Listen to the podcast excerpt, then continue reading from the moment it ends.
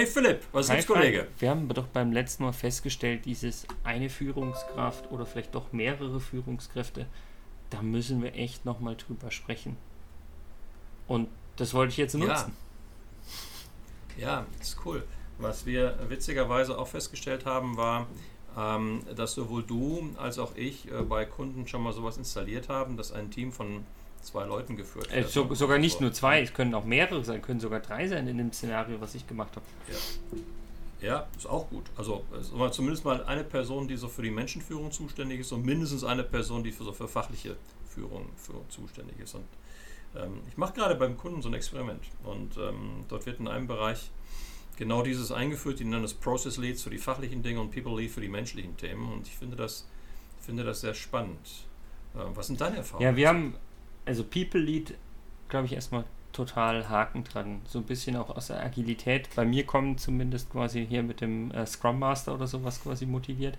Ähm, wir haben den äh, bei dir Process Lead dann sogar aufgeteilt in äh, Process Lead und äh, Project Lead, weil wir gesagt haben, Process Lead, mhm. der sich wirklich auch noch mehr um, um Methodik und, und Prozesse kümmert, also ein bisschen die Elemente des Scrum Masters auch noch da rausgenommen und dahin geschiftet.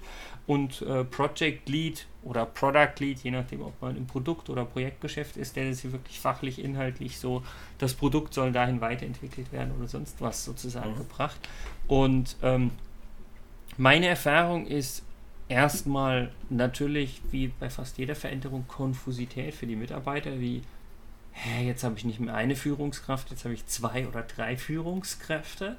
Ähm, meine Erfahrung ist aber auch mit der Zeit, wenn man versteht, welche Führungskraft sozusagen für welche Aspekte notwendig, relevant, hilfreich etc. pp ist, dann haben das eigentlich alle akzeptiert, weil auch, Achtung, das ist für mich der entscheidende Punkt, die Führungskräfte mehr Zeit hatten und viel mehr sozusagen sich fokussiert hatten und wirklich auch um diese Themen gekümmert haben. Weil, letzter Punkt, und dann kannst du gerne gleich äh, deine Meinung dazu geben, weil wenn ich das alles in einer Person habe, egal ob ich jetzt auf zwei oder drei Personen aufteile, aber wenn ich das alles in einer Person habe, dann muss ich ja immer innerhalb meiner super gespaltenen Persönlichkeit abwägen, wer gewinnt denn jetzt gerade, weil zwischen diesen verschiedenen Leaderrollen gibt es ja auch häufig Konflikte. Ähm, ein Projekt muss fertig werden, aber die Person müsste, was weiß ich, Kinder von der Kita oder sonst was abholen. Wer gewinnt denn jetzt? Der People Part, der sagt hier, nein, schau auf dich und achte, dass du gesund bist, oder der Project Lead, der sagt hier, das Ding muss doch jetzt fertig werden. Hm. Ähm, ich finde es interessant, dass du diesen Konflikt herausstellst, weil es ist gen genau das, was wir letztendlich auch ähm, in der Diskussion immer wieder mal haben. Ne? Wie, wie, wie arbeiten eigentlich diese beiden Führungskräfte zusammen? Ja. Und, und wer hat am Ende des Tages aber auch sozusagen das, das finale Votum? Und da finde ich es interessant, haben wir in diesem Projekt gesagt, das macht der People Lead. Ähm, wenn also sozusagen, er ist, er ist die wirkliche nennen wir es Superführungskraft in dem Team oder wie, wie auch man, mit welchem Wort man das auch mal beschreiben möchte. Ähm, und es stellt klar, stellt klar den Menschen in den Vordergrund. Und das finde ich eigentlich ganz cool. Nur interessant ist, dass all diese Konflikte, deswegen ist es ein sehr guter Punkt, den du gerade gemacht hast, all diese Konflikte, die ja zwischen diesen beiden Rollen da herbeigedichtet werden, dass die ja zuvor eigentlich, wenn man seinen Job ernst genommen hat, den anderen Personen. ja, und, und, und, das, das finde ich den spannenden Punkt. Es gibt ganz. Und das ist, und das wird nicht gesehen, das ist nicht vorhanden. Das ist ja, also die, die, Leute sagen immer so, ja, aber dann gibt es doch da Konflikte und Diskussionen. Sag ich, ja. Also einerseits ist es doch gut, dass wir die haben, dass wir die mal offenlegen und darüber sprechen. Ja. Und andererseits denke ich mir immer so, wer quasi diese Konflikte vorher nicht gesehen hat, Klammer auf, auch wenn sie nur in einer Person stattfinden, der war ja irgendwie so ein bisschen verblendet. Also der hat die einfach unter den Tisch gekehrt, weil sie waren ja, wenn wir ehrlich sind, sozusagen noch da. Ja, ich würde nicht gleich ja, verblendet sagen. Tut mir leid. Äh, ich, ich, ich, nein, ist ja in Ordnung. Äh, das mag mit Sicherheit auch an der anderen Stelle stattfinden. Aber ich glaube, es ist wieder mal ein Zeichen dafür, Achtung, Lieblingsthema von mir, äh, wie hoch das Thema Leadership denn wirklich gerankt wird. Ja. Weil wenn du das Thema Leadership, also Menschenführung, wirklich ernst nimmst, dann hast du ja im Grunde mindestens eine Gleichrangigkeit zwischen People Lead, Process Lead und Project Lead und was immer für ein Lead da noch alles rumläuft. Ja, ich glaube, ich glaub, zu aber, viele Lieder sollten es auch nicht sein irgendwann, aber ja. Ja, das ist ja in Ordnung. Aber weißt du, dann, dann haben wir das ja. Aber an, an vielen Stellen, das fand ich auch so witzig, an, an, an vielen Stellen bestand bei diesem Unternehmen so ein bisschen die Befürchtung, dass wir jetzt hier so ein paar Frühstücksdirektoren heranziehen, so ein ja, paar viel, Feel Good Manager äh, äh, heranziehen, die ja nur sich um das Wohlbefinden etc. der Menschen kümmern. Ähm, aber also ich bewundere diesen Menschen, der das, ähm, also die Führungskraft, die das sozusagen auf, auf der nächsthöheren Ebene ähm, sich erdacht hat und durchzieht. Das ist klasse. Der ist, äh, man merkt es ihm auch an, ist ein echter mhm. Menschenfreund. Ne? Und ähm, das musst du, glaube ich, auch sein, um solche Konzepte zu verstehen. Und dann klappt das eigentlich auch ganz gut. Und dann, glaube ich, ist es sogar besser, du hast die Reibung zwischen zwei Menschen, als du es als, als inneren Konflikt ja. mit dir äh, herumträgst. Also meine Erfahrung bei dem inneren Konflikt ist, dass häufig eher der, der das Projekt oder das Produkt gewinnt. Leider. Aber das ist auch nur persönlicher, ja. liegt vielleicht an den Kontakten und wie auch immer. Ähm, was ich noch ganz spannend finde, ist, ähm, warum haben wir die drei Personen genommen? Weil du vorhin auch gesagt hast, wenn es nur zwei Leute sind, wer gewinnt denn dann die Diskussion? Ja? Und da haben wir auch gesagt, hey, super, dass wir drei Leute haben.